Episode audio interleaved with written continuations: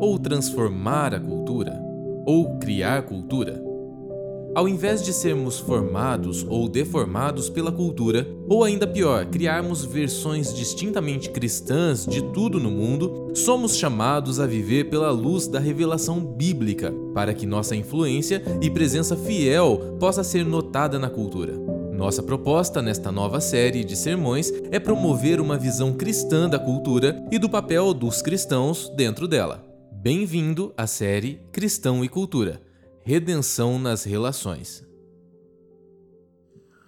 Irmãos, então vamos continuar nossa série. Nós estamos aí é, algumas semanas já falando sobre a série Cristão e Cultura. Então, nessa semana, nesse domingo, mais uma vez temos uma palavra nesse sentido em que falaremos sobre o mandato cultural. Então, hoje, a palavra de hoje é o mandato cultural. Nós vamos ler juntos agora Gênesis 2,15. Então, abra sua Bíblia em Gênesis 2,15. É um versículo só mesmo. Abre aí Gênesis 2,15 e deixa aí o seu marcadorzinho, o seu dedo, alguma coisa. Quando você achou Gênesis 2,15, vai para Salmos 8 o número 8 dos Salmos. E aí a gente vai ler os Salmos 8 e depois já cai no Gênesis 2,15 na sequência. Então, se achou Gênesis 2,15, põe o dedo e vai para o Salmo de número 8. E nós vamos ler juntos.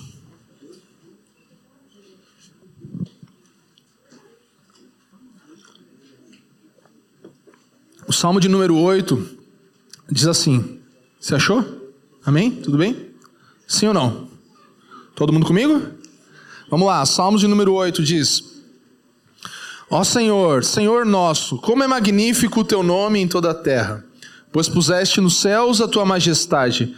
Da boca de pequeninos e crianças de peito suscitaste força por causa dos teus adversários, para fazeres emudecer o inimigo e o vingador.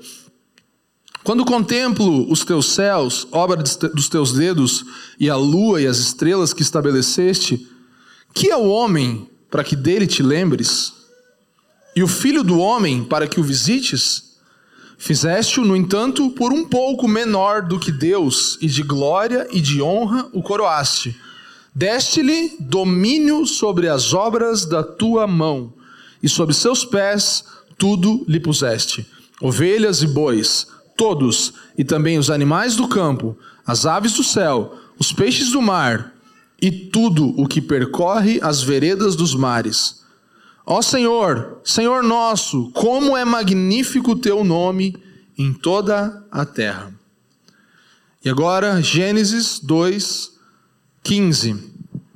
O texto que diz: O Senhor Deus tomou o homem e o colocou no jardim do Éden para o cultivar e o guardar.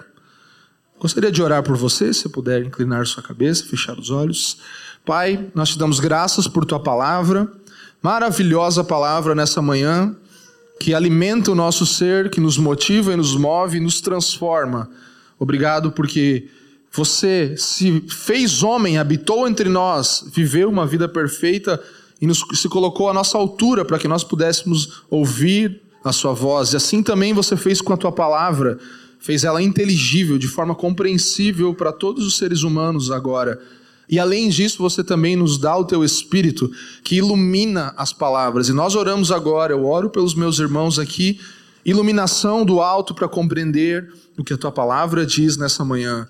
Não só esses textos, mas todos a que nós nos referenciarmos aqui, sejam claramente trazidos à nossa memória ao nosso pensamento e tragam luz para o nosso caminho também no dia a dia.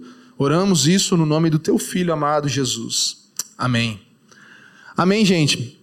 Então, nós lemos aqui dois textos importantíssimos. Salmo de número 8 é um texto que nós vemos a glória de Deus como Criador, Ele como maravilhoso e eterno Senhor sobre tudo.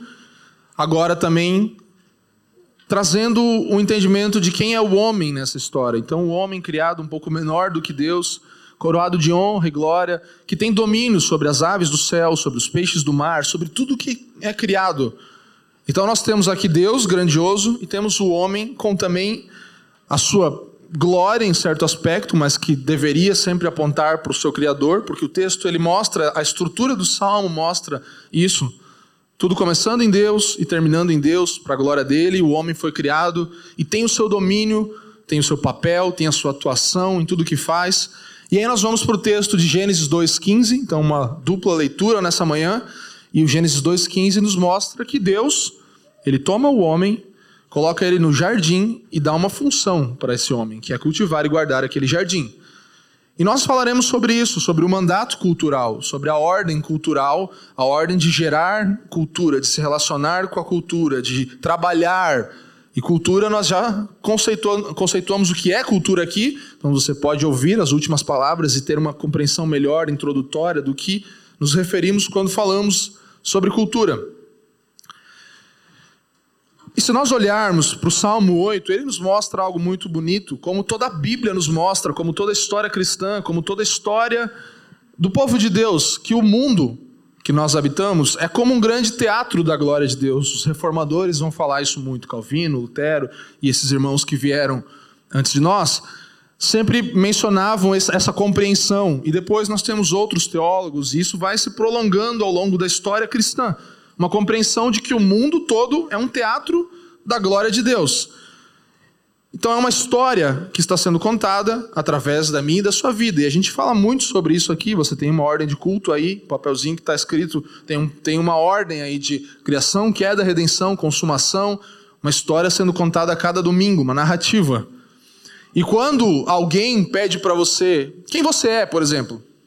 Geralmente a gente recorre a histórias para contar a nossa história e definir quem somos, a, lembra a lembrança de onde viemos, de quantos anos nós temos, do que veio na nossa vida até chegarmos aqui, do que queremos fazer no futuro, e vamos construindo uma história.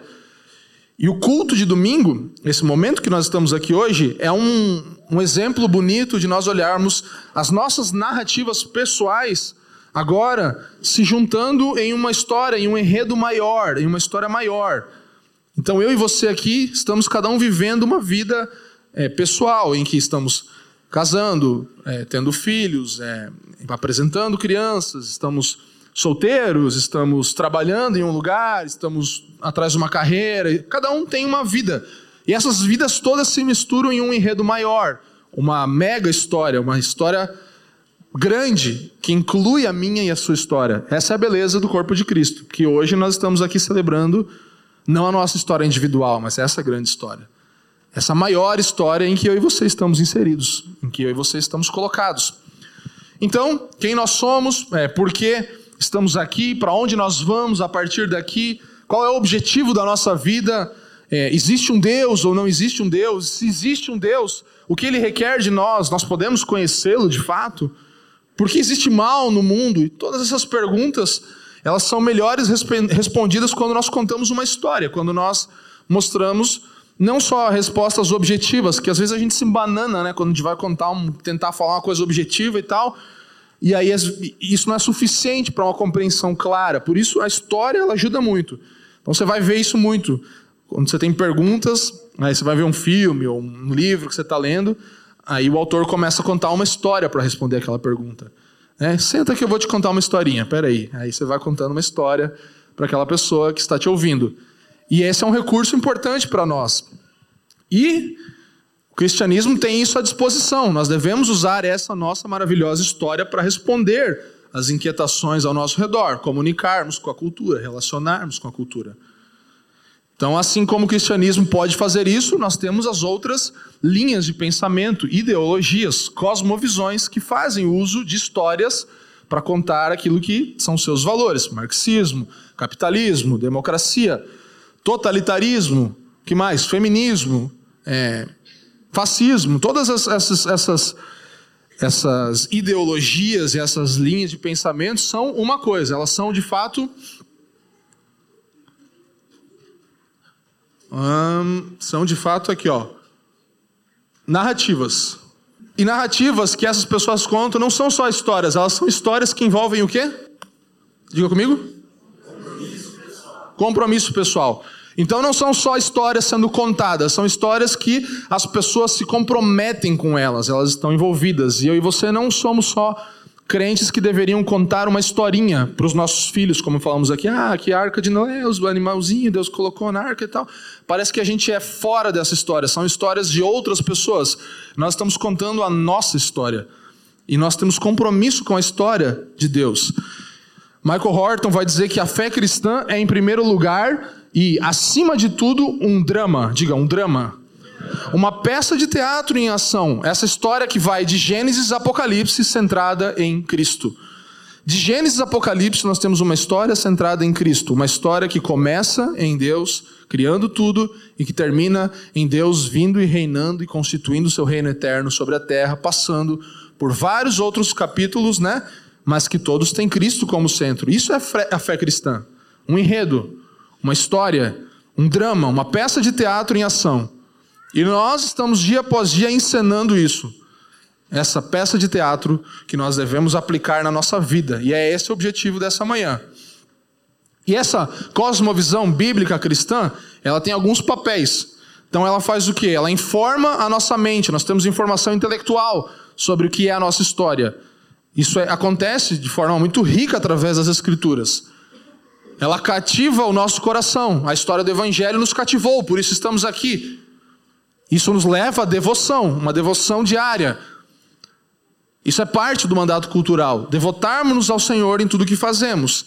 Essa história, essa narrativa, esse drama também alimenta a nossa imaginação, nos dá criatividade para viver tudo que nós precisamos viver, criar, desenvolver de forma bela a criação. Além disso, ela anima o nosso ser por completo. Se você está desanimado, você precisa do Evangelho da história da redenção para te animar. Nada mais pode te animar do que isso, do que a história da redenção, do que a sua história. Mas também, essa história ela nos molda no nosso comportamento, de forma integral, somos moldados pelo Evangelho e somos movidos. Então, também essa história nos move nossa ação no mundo acontece a partir dessa história. Então nós temos aqui um evangelho, uma história, um drama que informa a mente, que cativa o coração, que alimenta a imaginação, que anima o nosso ser, que molda o nosso comportamento e que motiva a nossa ação no mundo. Que completa é essa história, não é?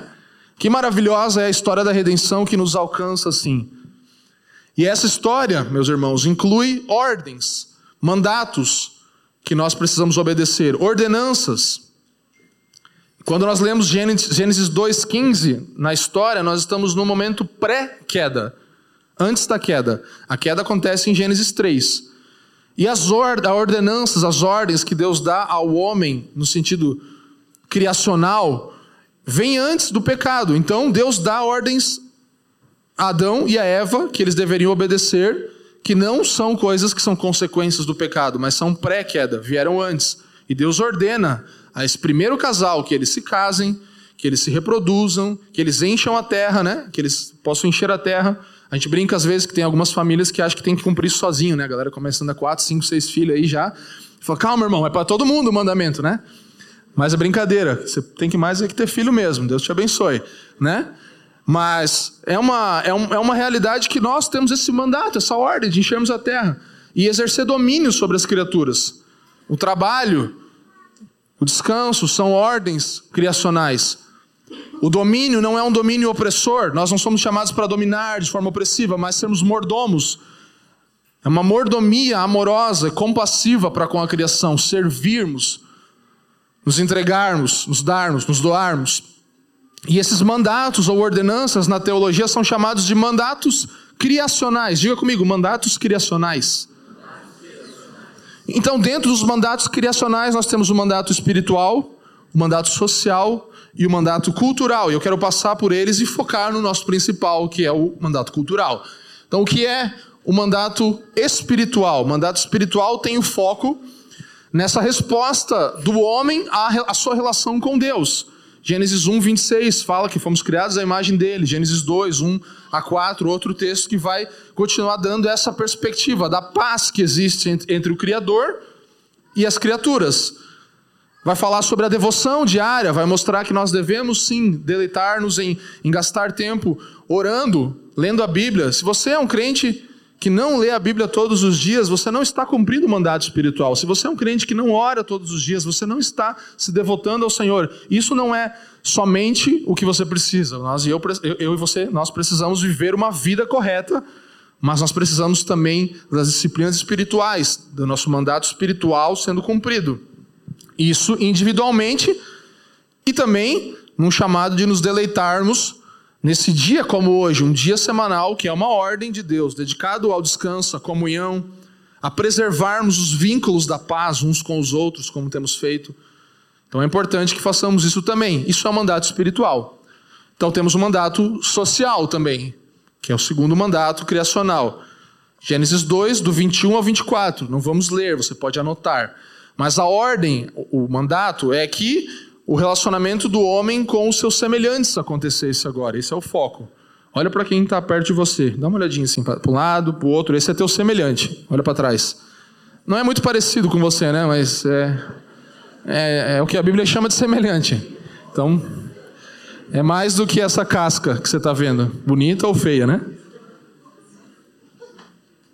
Estou falando da sua, não de da pessoa que está ao seu lado, entendeu?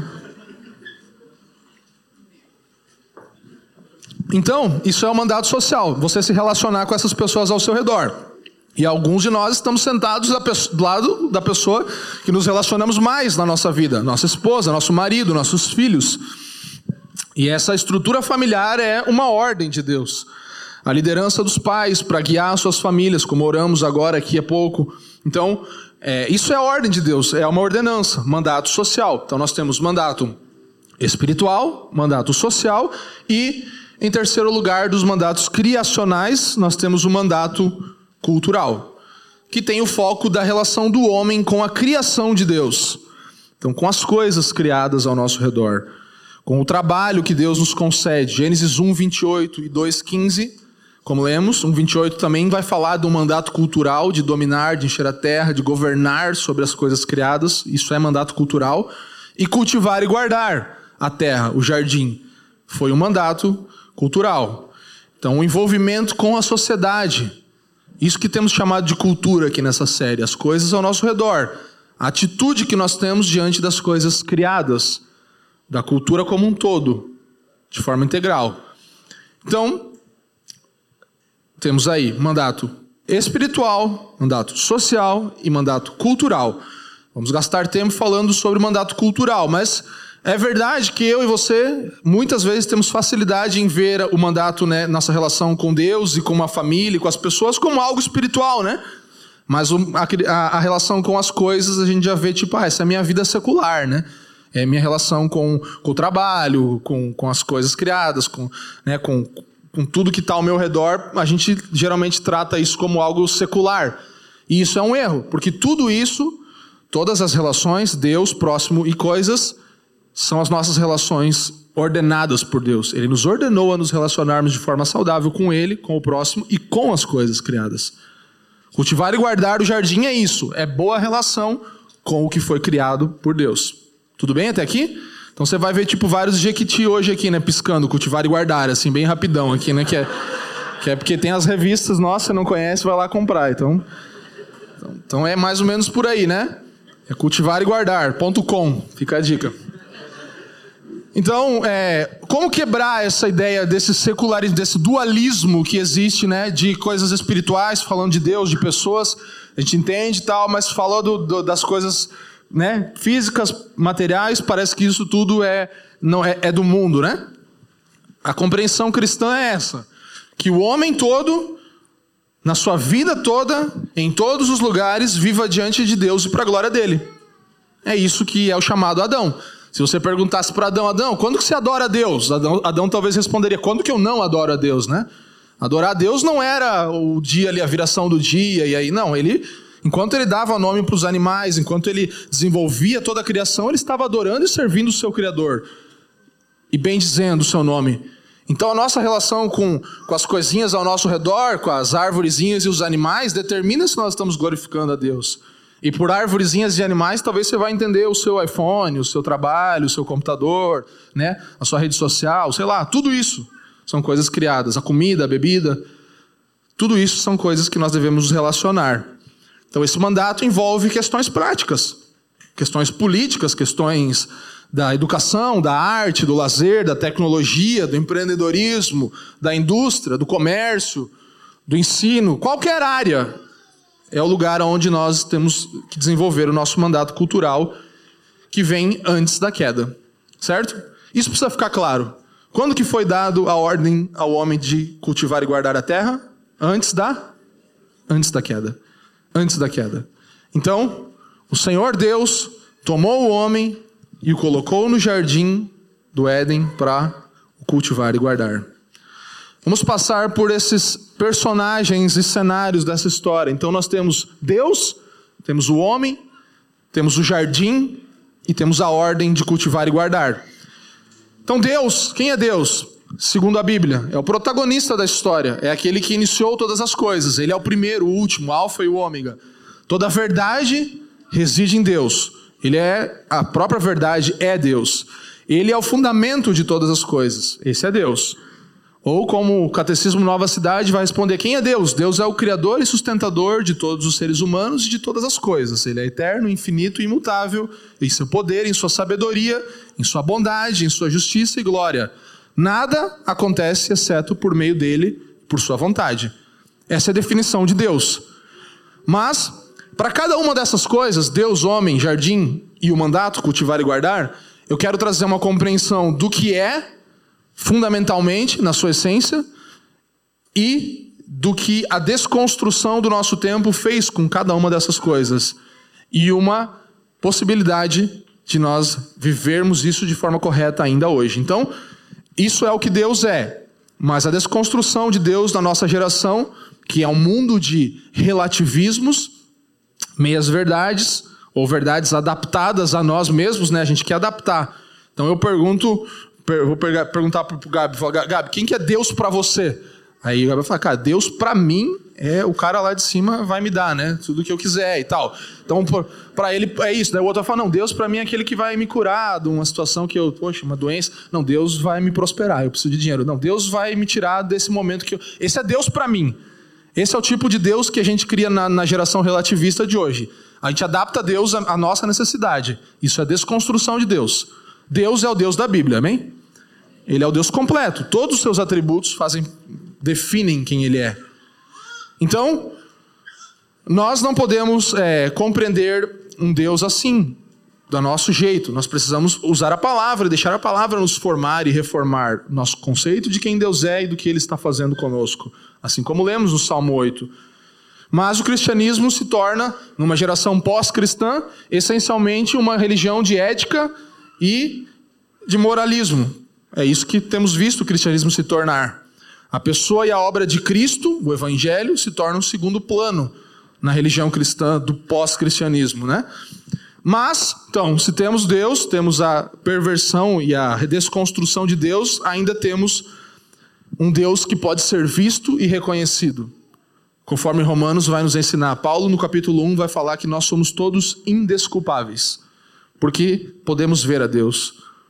Romanos 1, 19 e 20 diz assim: Pois o que, o que se pode conhecer a respeito de Deus é manifesto entre eles, porque Deus lhes manifestou.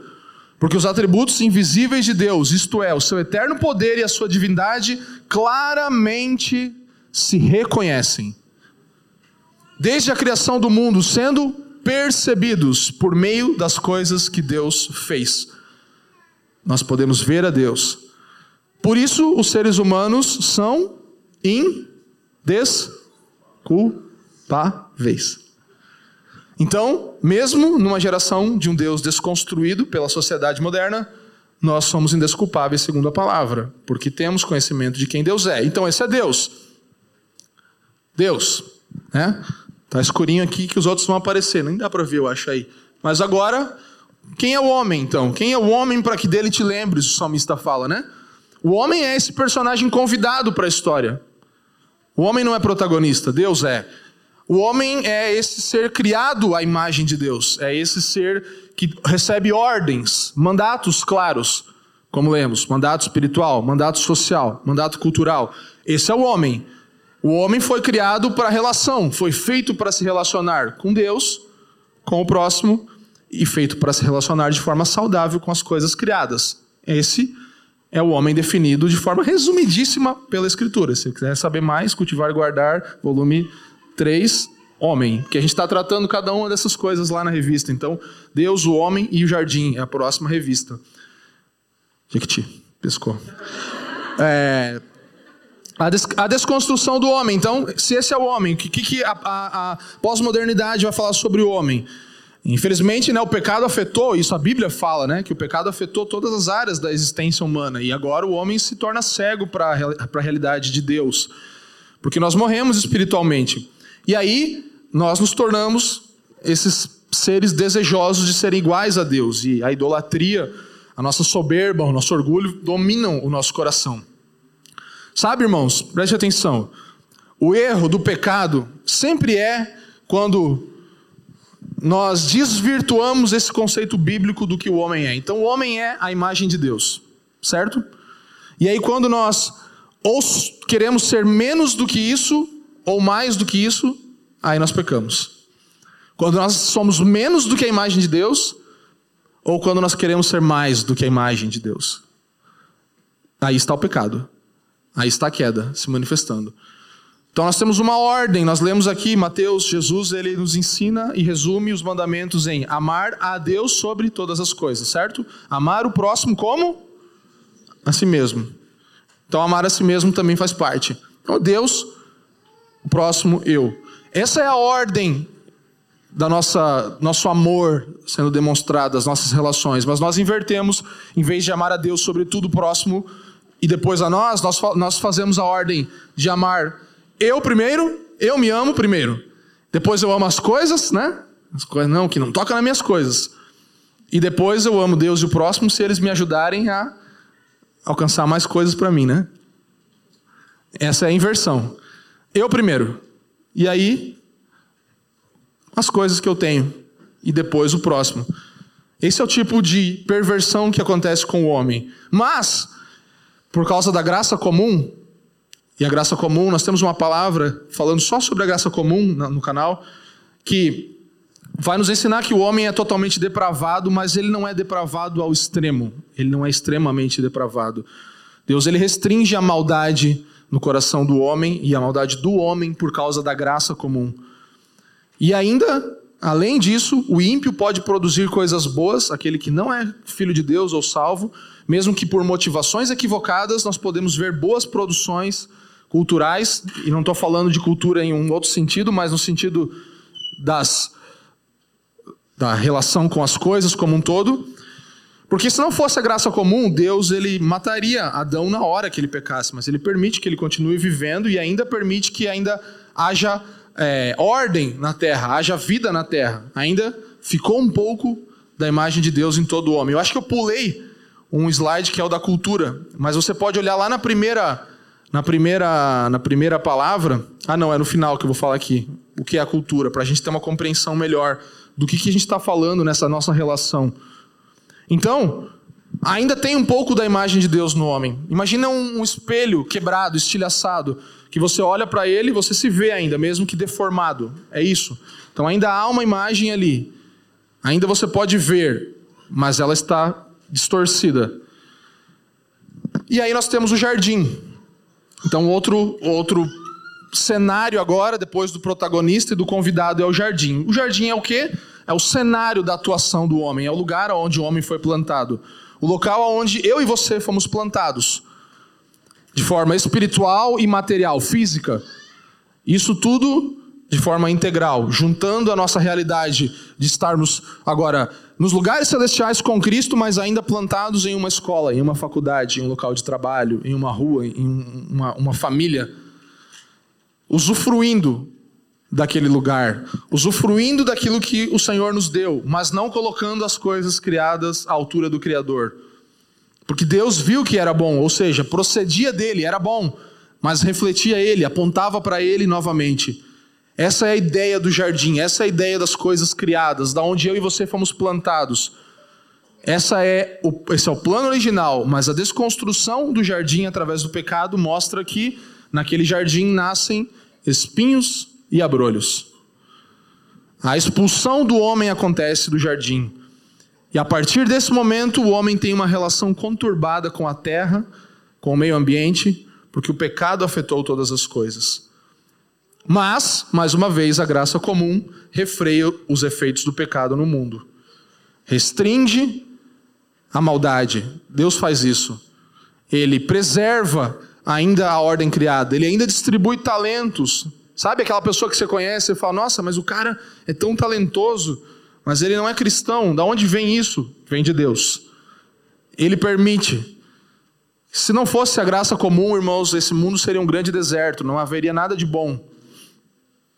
Nessa ordem criada, eu e você podemos ver que existe um Deus. A natureza nos mostra, como Paulo fala, e também coisas como a família, a instituição familiar. Você vê que ainda há um homem e uma mulher, mesmo de pessoas não cristãs. Filhos, uma ordem. Isso faz com que a sociedade ainda funcione como deve funcionar hoje.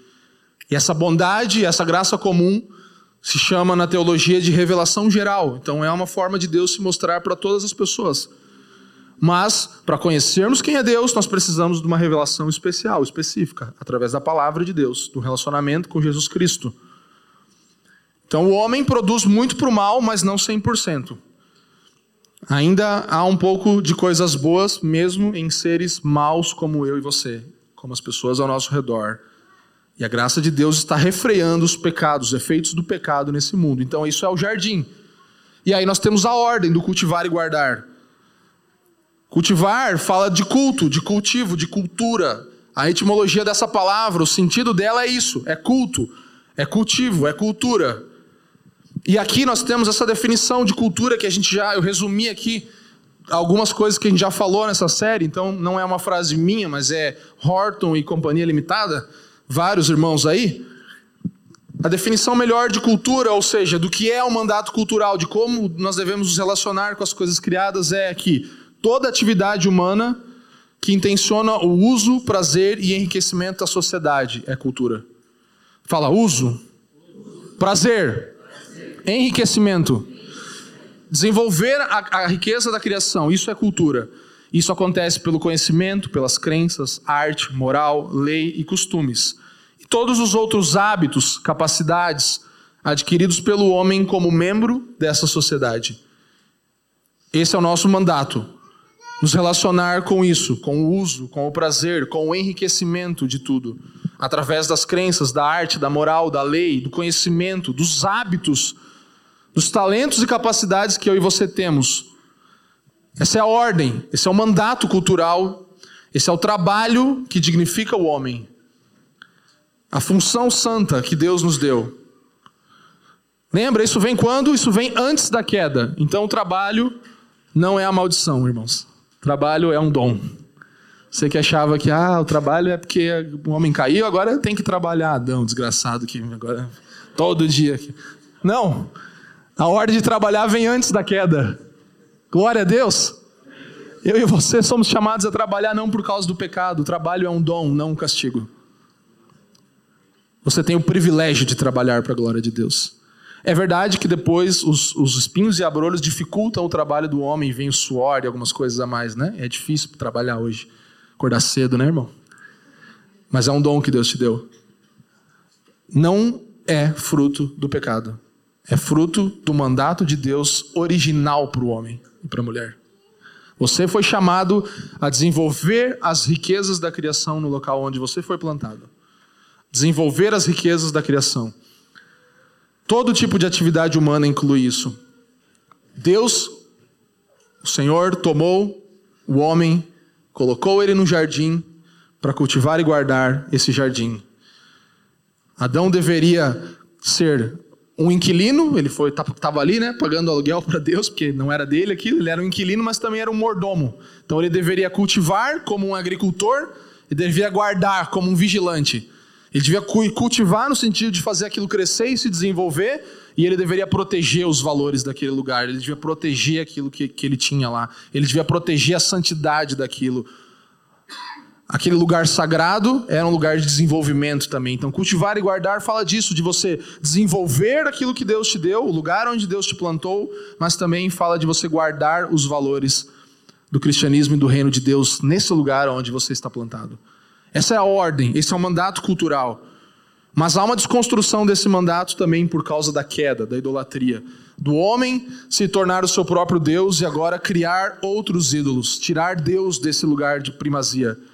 Então, em vez de nós reconhecermos humildemente que Deus ele cria, que ele governa sobre tudo, nós meros mortais temos a ousadia de imaginar que podemos governar a Deus ou eliminar. É isso que é uma geração pós-cristã, uma geração que já eliminou o Deus da narrativa, já apagou. E aí começa uma história alternativa, uma narrativa invertida, uma inversão idólatra que a partir do coração do homem se forma, achando que Deus se tornou seu servo e que agora nós temos o nosso próprio jardim e a nossa idolatria egocêntrica é cultivada nesse lugar. Essa é a inversão. Então, a nossa inversão funcionaria mais ou menos assim, né? O Senhor homem criou o seu próprio Deus e coloca esse Deus no seu jardim hedonista, que fala dos seus desejos próprios, né? E exige o cultivar e guardar dos seus próprios interesses. Essa é a inversão idólatra da nossa relação com o mandato cultural. Nós ordenamos, nós falamos, Deus faça isso. E a gente até usa desculpas, falando, não, porque é, é o teu reino, vai se manifestar e eu quero que você agora faça isso.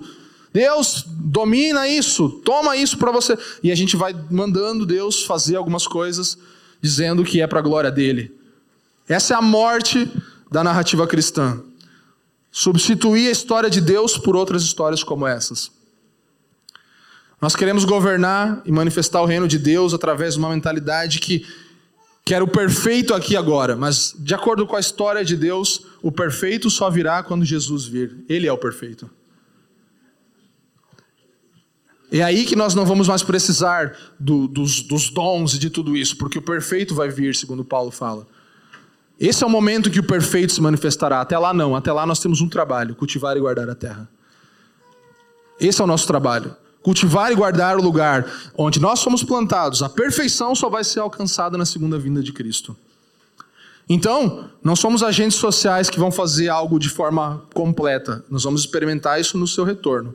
E aí eu e você precisamos reconhecer, diante de uma geração pós-cristã, que nós falhamos Sim, nós falhamos, nós não contamos a história certa, nós não vivemos a história certa, nós invertemos a história várias vezes.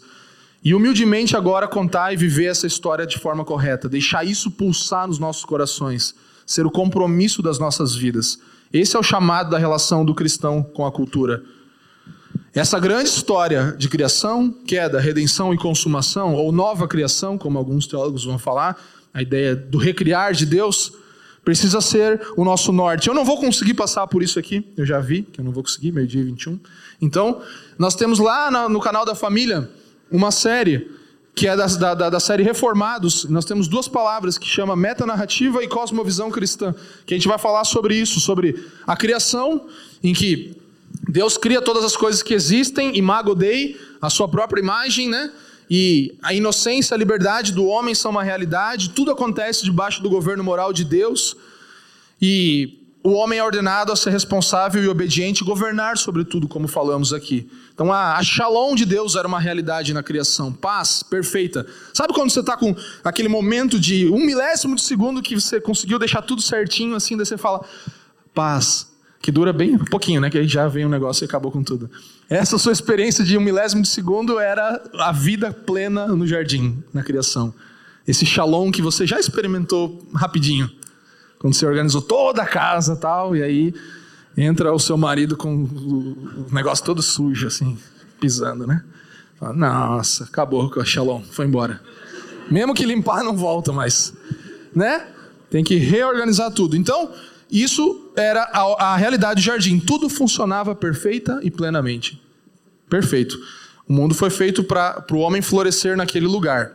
E vem a alegria, sempre adorar a Deus e amar a Deus para sempre. E aí, o segundo momento é a queda. Então, nós temos a queda, onde o homem transgride, se afasta, de Deus cai, e eu não vou falar de novo, não temos tempo mesmo, mas procure lá, você vai ter mais clareza sobre esse momento de aprisionamento, dessa grande tragédia que acontece, em que Adão e Eva rejeitam o governo de Deus, e isso representando eu e você, toda a humanidade. E aí nós nos tornamos inimigos de Deus, e a nossa morte física e espiritual acontece nesse ato da história de Deus. Então aqui está o mal, aqui está o problema, na nossa queda. Nós somos tanto causadores como vítimas disso de alguma forma, porque hoje nós estamos colhendo os frutos desse pecado de alguma forma. E aí, o grande terceiro capítulo e ato dessa história, que é a redenção. Então, é o restabelecimento da imagem agora de Deus no homem, né? Deus ele resolve oferecer salvação. Por causa da nossa transgressão, ele agora vem e transforma isso em glória para ele. Deus, o próprio Pai, através do seu filho, entra na história humana, assume a nossa natureza, vive como um de nós e aí justifica os pecadores que se achegam a ele. Então, graças a Deus por isso. Isso tem o poder de transformar a nossa realidade. Deus ele agora tem um plano mestre para fazer isso e resgatar pecadores caídos, renovar, restaurar toda a criação, e isso tem o seu ponto alto, o seu clímax na ressurreição de Jesus. E aí o ato final dessa história, que é eterno, na verdade, porque por isso alguns não usam a ideia de consumação, mas de nova criação, porque é uma realidade que não termina nunca mais em que agora, para nós hoje, é simplesmente uma esperança, uma grande, bendita esperança.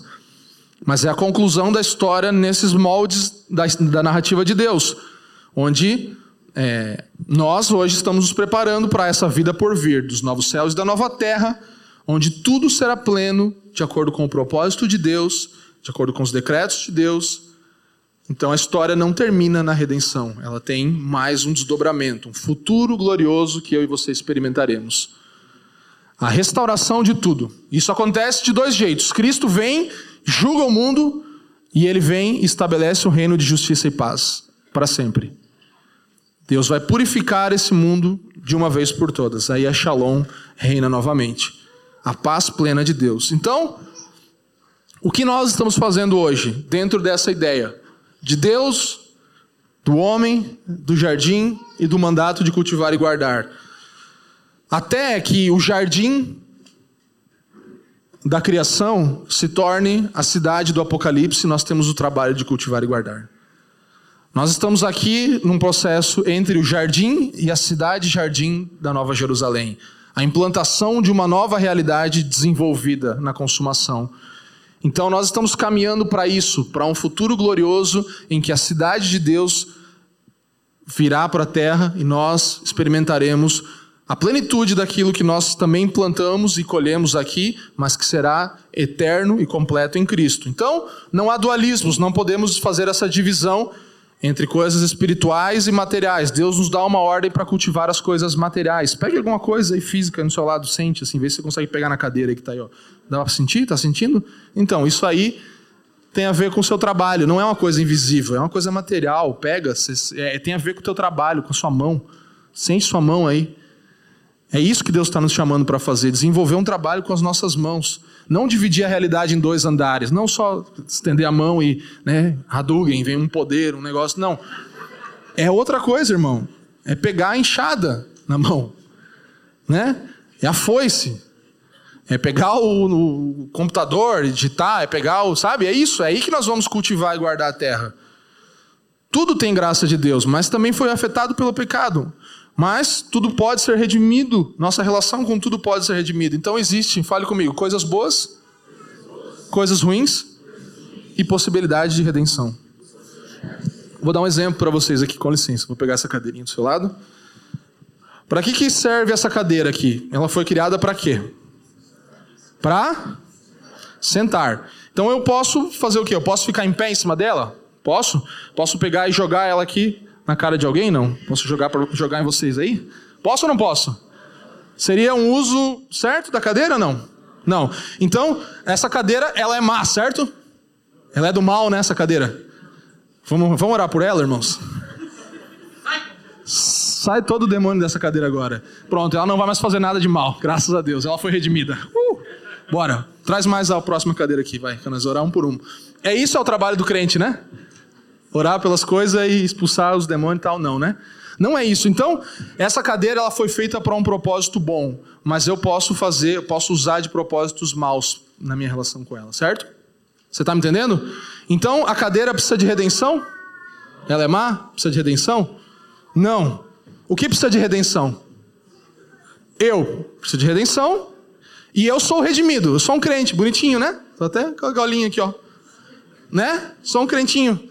Mas o que, que eu tenho que fazer? Eu tenho que redimir a minha relação com a coisa criada. Como eu me relaciono com a cadeira? Eu uso ela do jeito certo que ela foi feita para ser usada? Ou eu uso ela do jeito errado? Eu uso ela do jeito caído. A minha relação dela com ela é caída. Então é isso que nós somos chamados a fazer. Não é a minha não é a, a, a, minha cadeira que precisa de redenção, é a minha atitude com a minha cadeira que precisa de redenção. E aí você aplica isso em todas as coisas que você já imaginou agora. Irmãos, o sexo é bom. O problema qual que é? É a pornografia, é a imoralidade sexual, a impureza, a idolatria, é a traição, o adultério, isso tudo são relações ruins com o sexo. Você me entendeu? A comida é o quê? Ruim, né? Comida é boa, irmãos. Comer é bom. Como que nós fazemos a nossa relação com a comida ser ruim? Comendo um monte de porcaria, comendo mais do que a gente deve, né? Passando dos limites, sendo glutão. Então a nossa relação não precisa. Não adianta você orar pela comida e comer um monte de porcaria. Tem gente que ora pela Coca-Cola antes de tomar ela para ver se ela vai fazer bem, né? Não vai fazer bem, irmão. Não adianta. Você vai tomar um monte de Coca-Cola e você vai ter problema de saúde. E não tô, ah, agora você vai falar, tá profetizando maldição sobre a minha vida. Não, irmão. É a sua relação com as coisas criadas que está ruim. Você precisa redimir a sua relação. Você precisa viver como um crente redimido.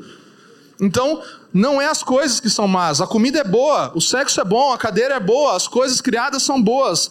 Essas, esses, esses propósitos que nós usamos com as coisas que são ruins, a, a relação com as coisas criadas que precisa ser redimida. Então, todas as coisas foram criadas por Deus, todas as coisas foram afetadas pelo pecado. Há possibilidade de redenção quando nós, aos pés da cruz, colocamos a nossa é, relação, a nossa atitude para com aquilo que é criado. Então não são as coisas o problema, irmão.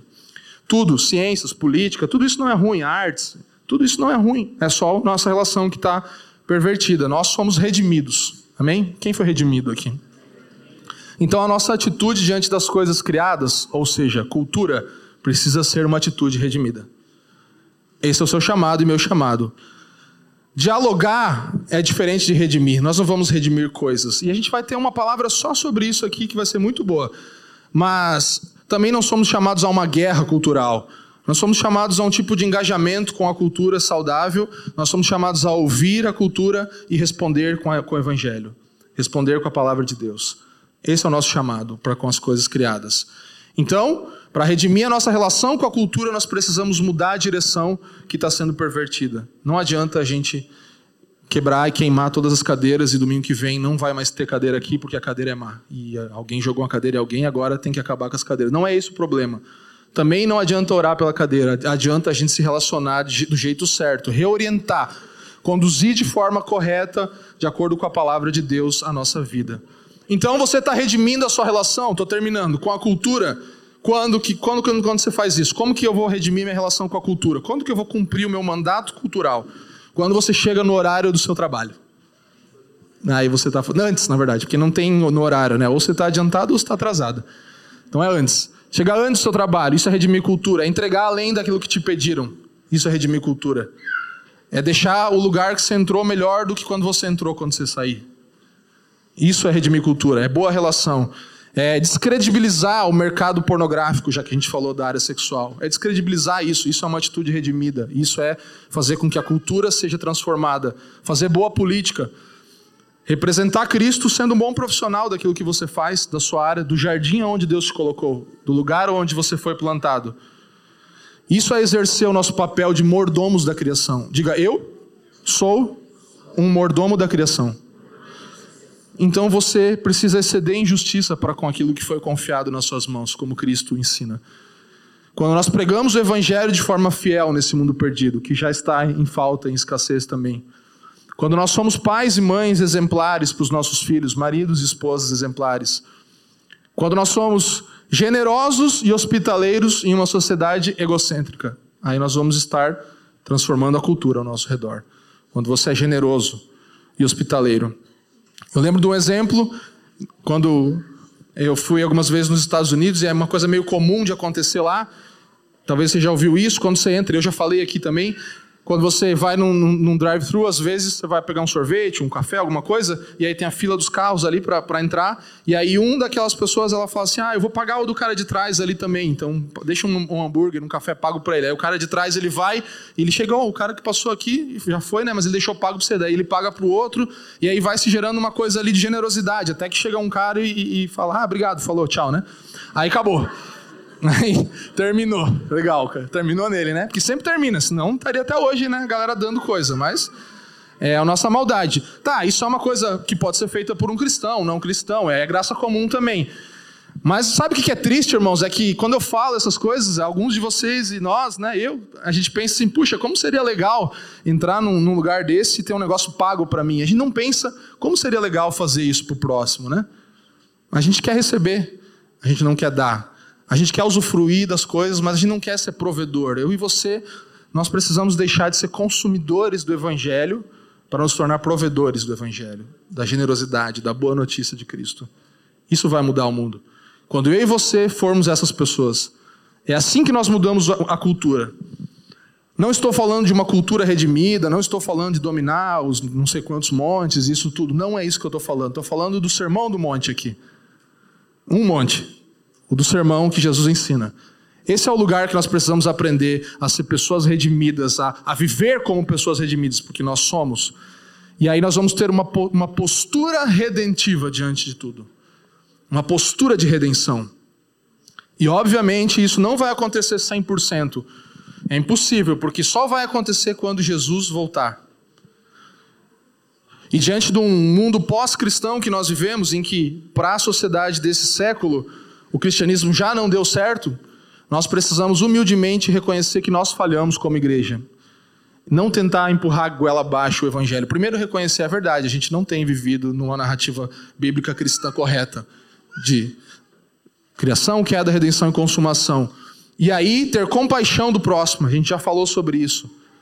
E a partir desse olhar de compaixão, confrontar a relação com as coisas, as visões de mundo com a cosmovisão cristã. Então, uma, uma mudança na sua cosmovisão, na sua visão de mundo, é uma mudança nos seus compromissos. Se os seus compromissos mudarem, quer dizer que você se tornou um crente de verdade.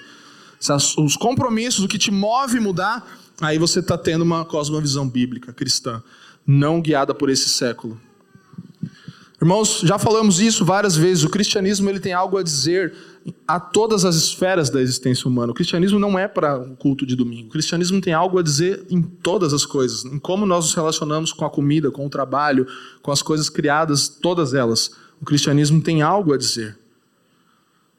Porque a nossa história começa com esse bom propósito de Deus na criação que passa sim por um conflito da queda, que passa por um momento de rebelião, mas encontra o seu propósito grande na redenção de Cristo, onde, onde Cristo redime um povo, e aí isso é realizado, um povo é redimido. Falava com o Filipe sobre isso, Filipe falou: é, é isso que a gente precisa entender, que o povo é redimido, as pessoas são redimidas. E aí a nossa esperança está quando Cristo voltar de ele redimir todo o cosmos. Então a gente não vai fazer isso ainda, mas a gente vai trabalhar numa presença fiel. Nós vamos fazer fielmente o que nos foi confiado, como mordomos fiéis aonde nós somos plantados. Você foi plantado num jardim, eu fui plantado num jardim. Nós temos um trabalho, cultivar e guardar esse jardim. Sabe? Deus ele criou o mundo, viveu nesse mundo, passou por esse mundo, passou pela morte, ele trouxe redenção e ele vai vir e vai consumar essa sua obra que já é restaurada. Ele vai fazer isso. Então, a nossa conclusão é essa. Deus colocou o a você, diga seu nome aí. Deus colocou o a no seu jardim, seu local de trabalho, na faculdade tal, na universidade tal, no trabalho tal, para cultivar e guardar esse lugar. Então preencha com seu nome e aonde Deus te plantou. E cultive e guarde o lugar onde Deus te plantou. E você vai estar sendo alguém que está comunicando com a cultura, que vai estar sendo tendo uma postura redentiva com a sua cultura. Não chegando lá e falando, em nome de Jesus está repreendido tudo aqui, não sei o quê. Ou falar, não, não vamos falar sobre isso. Não. Você vai viver como um cristão fiel. Primeiro no seu testemunho. Na hora que você tiver que falar, você vai poder falar porque você já falou com a sua vida antes. Entende? Essa é a postura de um cristão. Então Deus te colocou num lugar e eu queria chamar os irmãos da música, a gente está um pouquinho, oito minutinhos atrasado do horário, mas a gente vai encerrar é, cantando uma canção e depois ainda orando pelos irmãos aí. Gente vai fazer uma oração ainda de envio aqui. Mas Deus ele colocou você, colocou o João, a Maria, o José num lugar, numa, numa família, numa rua para cultivar e guardar, para ser sal. Sal fala de conservar, de guardar os valores do reino, onde nós estamos plantados preservarmos isso, mantermos isso. Irmãos, o trabalho produtivo é parte do bom propósito de Deus para com a criação. O meu e o seu trabalho. Lembra de Lutero e do sapateiro? Lutero, ele falou, o sapateiro chegou para ele, ele tinha se convertido, né? E ele falou: "E agora, o que eu faço para glorificar Deus?" Ele talvez esperava: "Ah, vem para o monastério, né? Que aí você vai não, ele fala: faça o melhor sapato e venda pelo preço mais justo possível, e você vai estar glorificando a Deus. É mais simples do que a gente imagina. Nós somos chamados, irmãos, para cumprir a nossa vocação e encontrar nisso satisfação para a glória de Deus. Uma vida de trabalho recompensador, uma presença fiel. Adão e Eva são mordomos e guardiões da criação. Eles representavam uma miniatura, uma pequena versão, um protótipo do que seria a igreja hoje. Do que eu e você seríamos agora manifestando isso em toda a criação. Esse é o intento de Deus, mostrar em Adão e Eva o trabalho de toda a humanidade. Assim como o pecado de toda a humanidade está ali, o trabalho de toda a humanidade está ali. Esse é o mandato cultural. A base do mandato cultural é reconciliação de todas as esferas, de tudo na nossa vida, que só é possível pela obra de Cristo. Só é possível por causa de Deus, da, ori da originalidade da criação de Deus. Nós fomos chamados para restabelecer a cultura e o mundo como um palco da glória de Deus. Eu e você somos chamados para viver isso, encenar isso, a história da redenção a cada dia fazer do mundo, do jardim onde nós somos plantados, um palco da glória de Deus. Manifestar Deus fielmente nesse lugar. Amém? Mas a gente precisa começar pedindo perdão a Deus porque nós fizemos isso errado, muitas vezes. Esse é o primeiro lugar. Às vezes a gente quer brigar com essa geração pós-cristã, né? Tentando enfiar goela abaixo as verdades, mas nos falta compaixão, como já falamos aqui. Nos falta humildade para falar: nós erramos, nós não nos relacionamos bem. E antes da gente cantar, já que a gente já está atrasado mesmo, eu queria ler Colossenses 1. Acho que a gente tem ali, Joe. Volta lá para Colossenses 1. E Colossenses 1 é maravilhoso porque fecha bem essa perspectiva que a gente está falando aqui. E a gente canta uma canção, encerra, orando pelos irmãos ainda. Então, Colossenses 1 é a narrativa da nossa redenção para a redenção completa. Então, nós redimidos e agora tudo redimido ao nosso redor. Acompanhem comigo a leitura. Ele nos libertou do poder das trevas e nos transportou para o reino do seu Filho amado. Nossa redenção acontece aqui, em que temos a redenção, a remissão dos pecados. Ele é a imagem do Deus invisível, o primogênito de toda a criação. Tudo começa nele. Próximo slide. Pois nele foram criadas todas as coisas, nos céus e sobre a terra. Tudo foi criado nele as coisas visíveis e as invisíveis, sejam tronos, soberanias, principados, potestades, tudo foi criado por meio dele e para ele. Ele é antes de todas as coisas, e nele tudo subsiste. Esse é o nosso Criador. Versículo 18: Ele é a cabeça do corpo, que é a igreja. Ele é o princípio, o primogênito dentre os mortos, para ter a primazia em algumas coisas. Não, todas as coisas. Porque Deus achou por bem que nele residisse toda a plenitude. E que, havendo feito a paz pelo sangue da sua cruz, por meio dele, leia comigo, reconciliasse consigo mesmo todas as coisas, quer sobre a terra, quer nos céus. Esse é o trabalho de Deus, reconciliar consigo mesmo todas as coisas, nos céus e na terra. Amém? Fique de pé no seu lugar, vamos orar juntos. E o versículo 29, Joe, joga só para mim ainda lá. Paulo, ele fala do empenho dele nesse texto todo. Ele fala assim: "E aqui eu quero que você tenha um compromisso nessa manhã. No empenho. Qual é o nosso empenho? É para esse fim, Paulo diz que eu me empenho. Para isso que eu acabei de falar tudo aqui. É para isso que eu me empenho, esforçando-me o mais possível, segundo o poder de Cristo que opera poderosamente em mim. Então, meu chamado para você no mandato cultural é um empenho da sua parte para que isso aconteça e que possamos ver Deus sendo glorificado em todas as coisas. Amém? Vamos orar juntos. Se você tiver uma oração, faça ao Senhor agora. Se você quiser pedir perdão para Ele pela sua relação errada com as coisas criadas, esse é um bom momento para isso. Se você quiser reconhecer que o Evangelho não está não tá sendo a sua história mestre, que você está vivendo por outras cosmovisões e narrativas, esse também é um bom momento para você fazer isso diante do Senhor, pedir perdão a Ele. Nos perdoa, Deus, porque como igreja nós temos errado diante de uma geração que já desistiu de Deus, diante de uma geração que desistiu de Cristo, nós continuamos insistindo em querer empurrar Cristo, mas primeiro precisamos ver, enxergar em nós mesmos a nossa falha e que como, como conduzimos a nossa vida de forma errada, mesmo redimidos, não temos uma atitude redentiva diante das coisas nós te pedimos perdão. E nós te pedimos que você nos dê graça para nos empenharmos em vermos o seu nome glorificado em tudo. Nós não queremos ver o cristianismo em algumas coisas, nós queremos ver em todas as coisas o seu nome glorificado. Nós não queremos ver o cristianismo somente na nossa adoração ajuntada, nós queremos ver ele se manifestar na nossa adoração espalhada. Quando sairmos daqui enviados pelo mundo, aonde pisarmos, nós queremos ver que em tudo existe graça e a graça do Senhor pode se manifestar de forma mais plena através de um cristão redimido, se relacionando bem com a criação. Oramos te pedindo misericórdia e graça nessa manhã, Senhor.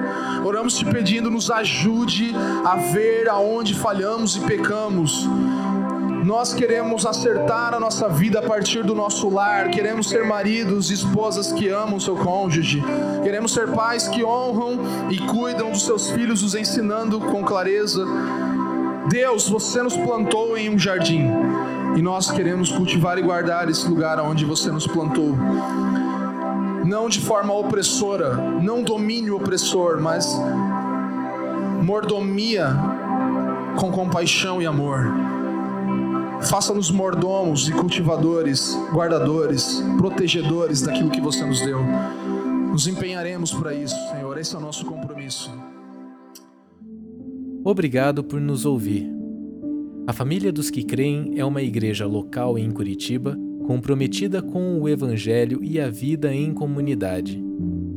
Para nos conhecer melhor e manter contato, acesse famíliadosquecreem.com.br.